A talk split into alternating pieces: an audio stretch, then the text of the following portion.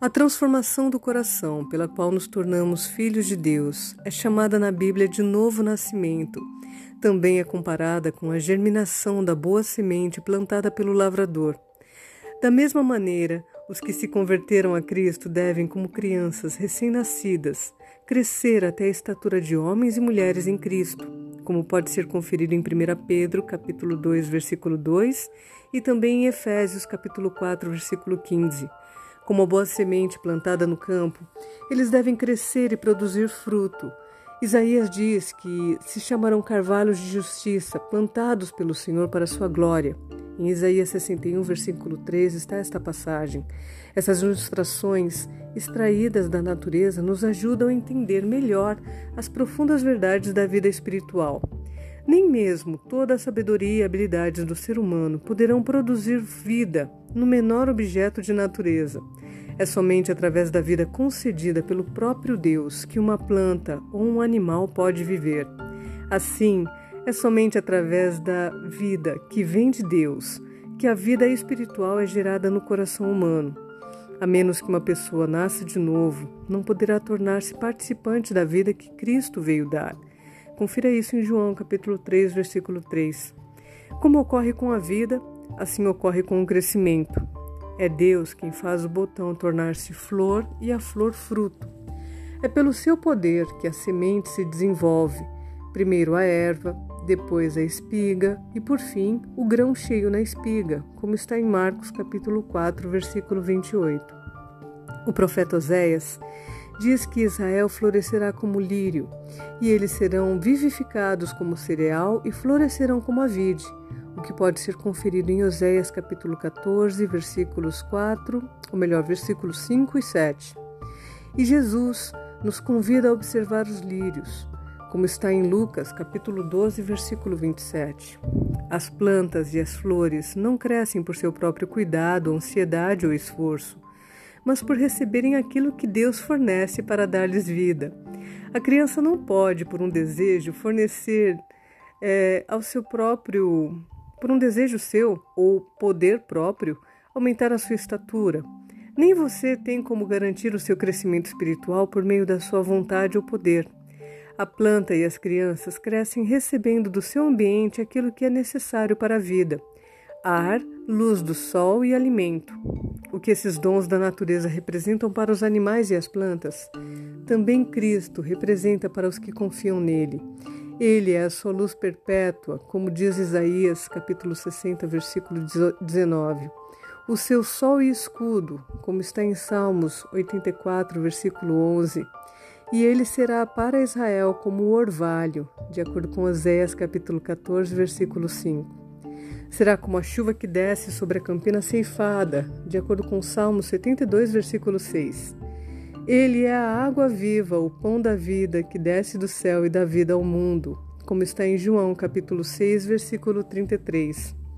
No incomparável dom do seu Filho, Deus envolveu o mundo inteiro com uma atmosfera de graça tão real como o ar que circunda o globo Todos os que escolherem respirar essa atmosfera vivificadora viverão e crescerão, alcançando a estatura de homens e mulheres em Cristo Jesus.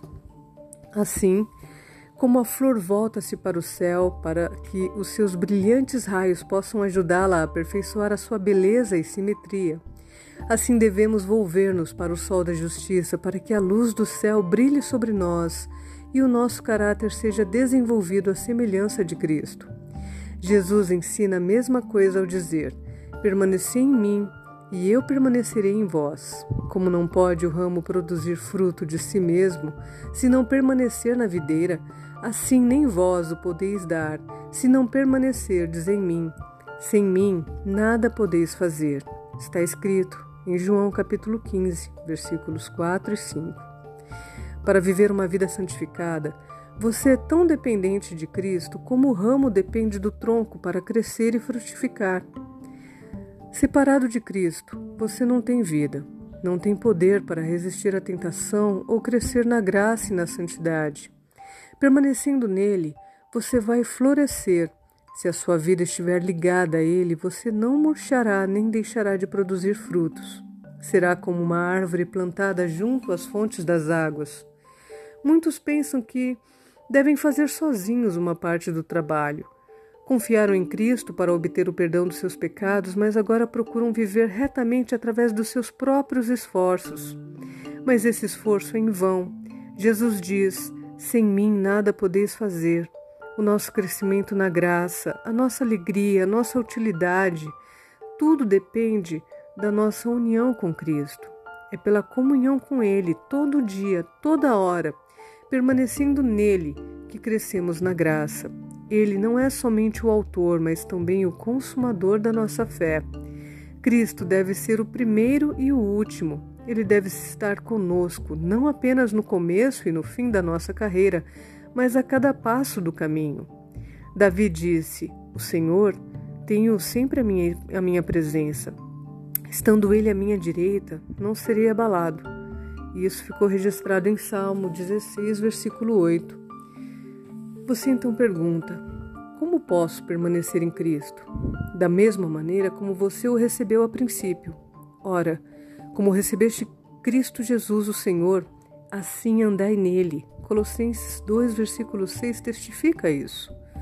E Hebreus capítulo 10, versículo 38 diz: O justo viverá pela fé. Você se entregou a Deus para pertencer inteiramente a Ele para servi-lo e obedecer-lhe, como também aceitou Cristo como seu Salvador. Você não pode, por si mesmo, redimir-se dos próprios pecados ou transformar o seu coração, mas entregando-se a Deus, você crê que Ele, por amor de Cristo, fez tudo isso por você. Pela fé, você passou a ser de Cristo e pela fé deve nele crescer, dando e recebendo. Você tem de entregar-lhe tudo: o coração, a vontade, a disposição de servir. Deve dar-se, enfim, a si mesmo, para então obedecer a todos os seus mandamentos. Você receberá tudo. Cristo, a plenitude de todas as bênçãos, para habitar em seu coração, ser a sua força, justiça e esperança eterna, para que tenha o poder necessário para obedecer. Consagre-se a Deus pela manhã. Faça disso a sua atividade e ore Toma-me, Senhor, para ser teu inteiramente. Deponho todos os meus planos aos teus pés. Usa-me hoje para fazer o teu serviço. Fica comigo e que tudo o que eu fizer seja operado por ti. Essa é uma questão diária. Cada manhã, consagre-se a Deus para aquele dia. Entregue-lhe todos os seus planos para saber se devem ser levados avante ou não, de acordo com o que a sua providência indicar. Assim, dia após dia, você poderá entregar a sua vida nas mãos de Deus e ela será cada vez mais moldada segundo a vida de Cristo.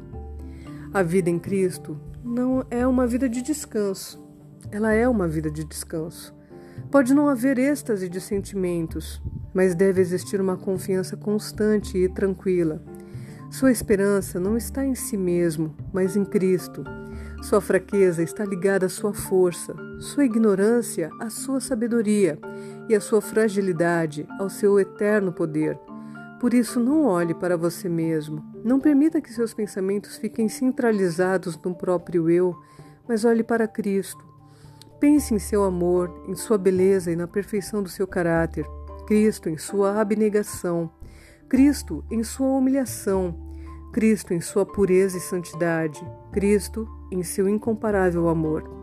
Esse é o tema para a sua meditação. E ao amá-lo, imitá-lo e depender inteiramente dele, é que você se transforma à sua semelhança. Jesus disse: Permanecer em mim. Essas palavras transmitem a ideia de descanso, estabilidade e confiança.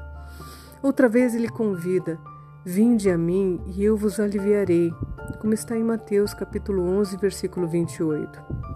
A palavra do salmista, as palavras expressam o mesmo pensamento, como está em Salmos versículo capítulo 37, versículo 7, que diz: Descansa no Senhor e espera nele. E Isaías dá a certeza, como está no capítulo 30, versículo 15, dizendo: Na tranquilidade e na confiança está a vossa força. Esse descanso não está na inatividade, pois no convite do Senhor a promessa de descanso vem junto com o chamado ao trabalho. Tomai sobre vós o meu jugo e achareis descanso, como pode ser visto em Mateus capítulo 11, versículo 29. O coração que descansa de maneira plena em Deus será o mais empenhado no trabalho ativo por Ele. Quando os pensamentos estão concentrados no próprio eu, eles afastam-se de Cristo, a fonte de vida e poder. Por isso, Satanás empenha-se em fazer com que as pessoas desviem o pensamento do Salvador, evitando assim a união e a comunhão do ser humano com Cristo.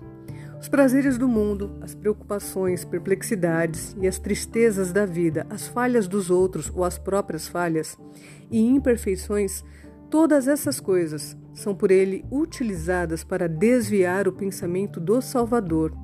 Não se deixe enganar por esses ardis. Muitas pessoas que são realmente conscienciosas e que desejam viver para Deus também são por ele levadas a pensar nas próprias faltas e fraquezas. Assim fazendo, ele consegue separá-las de Cristo e obter a vitória. Não devemos fazer de nós mesmos o centro, dando lugar à ansiedade e ao medo de não sermos salvos. Tudo isso afasta o coração da fonte da nossa, da nossa força. Fale de Jesus, pense nele, que o próprio eu se perca nele. Afaste toda dúvida, esqueça os seus temores. Como o apóstolo Paulo diga: Já não sou eu quem vive, mas Cristo vive em mim, e esse viver que agora tenho na carne, vivo pela fé no Filho de Deus que me amou e a si mesmo se entregou por mim.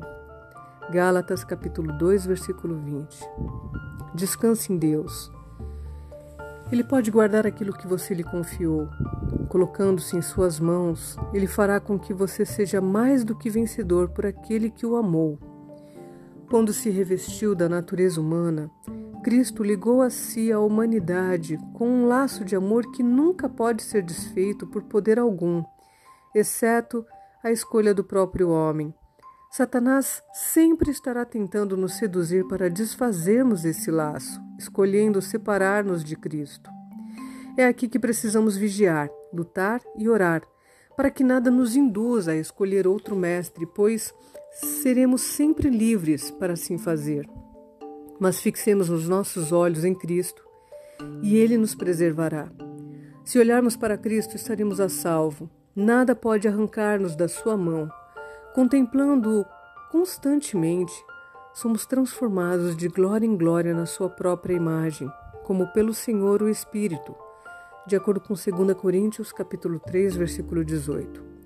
Foi dessa maneira que os primeiros discípulos alcançaram a semelhança com o amado Salvador. Quando ouviram as palavras de Jesus, esses discípulos sentiram a necessidade que tinham dele eles o buscaram, o encontraram e o seguiram. Estavam com Jesus em casa, na mesa, nos aposentos mais reservados e no campo. Estavam com ele como alunos e seu professor, recebendo diariamente dos seus lábios lições da santa verdade. Olhavam para ele como servos para o seu Senhor, para saber o que tinham a fazer. Esses discípulos eram homens sujeitos aos mesmos sentimentos que nós temos, e Tiago, capítulo 5, versículo 17, registra isso. Como nós, também tinham que lutar contra o pecado, precisavam da mesma graça para viver uma vida santificada.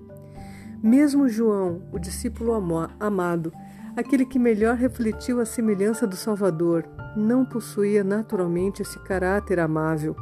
Não somente era arrogante e ambicioso por honras, como também era impetuoso e ressentido ao ser ofendido. Mas ao manifestar-se o caráter do que é divino, ele viu a sua deficiência e, reconhecendo isso, humilhou-se. A força e a paciência, o poder e a ternura, a majestade e a mansidão que contemplava na vida diária do Filho de Deus enchiam a sua alma de admiração e amor. Dia após dia, o seu coração era atraído para Cristo, até perder de vista a si próprio, por amor ao seu Mestre. Seu temperamento ressentido e ambicioso deu lugar ao poder modelador de Cristo. A influência regeneradora do Espírito Santo renovou o seu coração, O poder do amor de Cristo operou a transformação do seu caráter. Esse é o resultado da união com Cristo, com Jesus. Quando Cristo habita o coração, toda a natureza é transformada. O Espírito de Cristo e o seu amor abrandam o coração, subjuga a alma e eleva os pensamentos e desejos para Deus e o céu. Quando Cristo subiu ao céu, seus seguidores ainda sentiam sua presença. Era uma presença pessoal, cheia de amor e luz.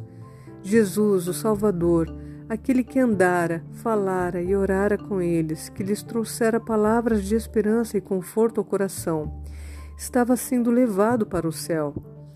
Ao subir, seus lábios ainda proferiram a palavra de paz, a mensagem de paz. Enquanto uma nuvem de anjos o recebia, os discípulos ouviam a voz, o som da sua voz. Eis que estou convosco todos os dias até a consumação do século. Confira isso em Mateus capítulo 28, versículo 20. Ele subiu ao céu de forma humana. Os discípulos sabiam que ele estava diante do trono de Deus, ainda como seu amigo e salvador. Sabiam que sua simpatia ainda era a mesma e que ainda se identificava com o sofrimento da humanidade. Ele estava apresentando diante de Deus os méritos do seu precioso sangue, mostrando suas mãos e pés feridos em memória do preço que pagou por seus remidos. Sabiam que ele subira ao céu para preparar um lugar para eles e que viria outra vez para levá-los para si. Ao reunirem-se depois da ascensão, eles estavam ansiosos por apresentar suas petições para o Pai em nome de Jesus. Reverentemente, prostraram-se em oração, repetindo a promessa: Se pedirdes alguma coisa ao Pai, eu vou lá concederei em meu nome. Até agora nada tendes pedido em meu nome. Pedi e recebereis para que a vossa alegria seja completa. João capítulo 16, versículos 23 e 24. Os discípulos erguiam cada vez mais alto a mão da fé, apresentando o poderoso argumento: é Jesus Cristo quem morreu, ou antes quem ressuscitou, o qual está à direita de Deus e também intercede por nós, conforme Romanos 8, versículo 34. E o Pentecostes, trouxe a presença do Consolador de quem Cristo disse: Ele estará em vós, conforme João 14, versículo 17. Mais tarde ele disse: Convém que eu vá, porque se eu não for, o Consolador não virá para vós outros, como está em João capítulo 16, versículo 7. Daí por diante, por meio do Espírito, Cristo habitaria continuamente no coração dos seus filhos. Sua união com Ele passou a ser, ser então mais íntima do que quando ele estava pessoalmente com eles. A luz, o amor e o poder do Cristo que habitava neles se refletiam em sua vida, de modo que as pessoas, ao vê-los, admiraram-se e reconheceram que haviam eles estado com Jesus, como diz Atos capítulo 4, versículo 13. Tudo o que Cristo era para os discípulos, ele deseja ser para os seus filhos hoje, pois na última oração, com o pequeno grupo de discípulos ao seu redor, ele disse: Não rogo somente por estes, mas também por aqueles que vierem a crer em mim, por intermédio da sua palavra. Como está em João capítulo 17, versículo 20. Jesus orou por nós, pedindo que pudéssemos, é, para que pudéssemos ser como um com ele assim como ele é um com o Pai. Que união extraordinária, disse o Salvador a respeito de si mesmo. O Filho nada pode fazer de si mesmo. E o Pai que permanece em mim faz as suas obras. Como está em João capítulo 5, versículos 19 e também capítulo 14, versículo 10. Assim, se Cristo habitar em nosso coração, ele operará em nós tanto o querer como o realizar, como diz Filipenses capítulo 2, versículo 13. Trabalharemos como ele trabalhou, manifestaremos o mesmo espírito, e assim, amando e nele habitando, cresçamos em tudo naquele que é a cabeça, Cristo, como está escrito em Efésios capítulo 4, versículo 15.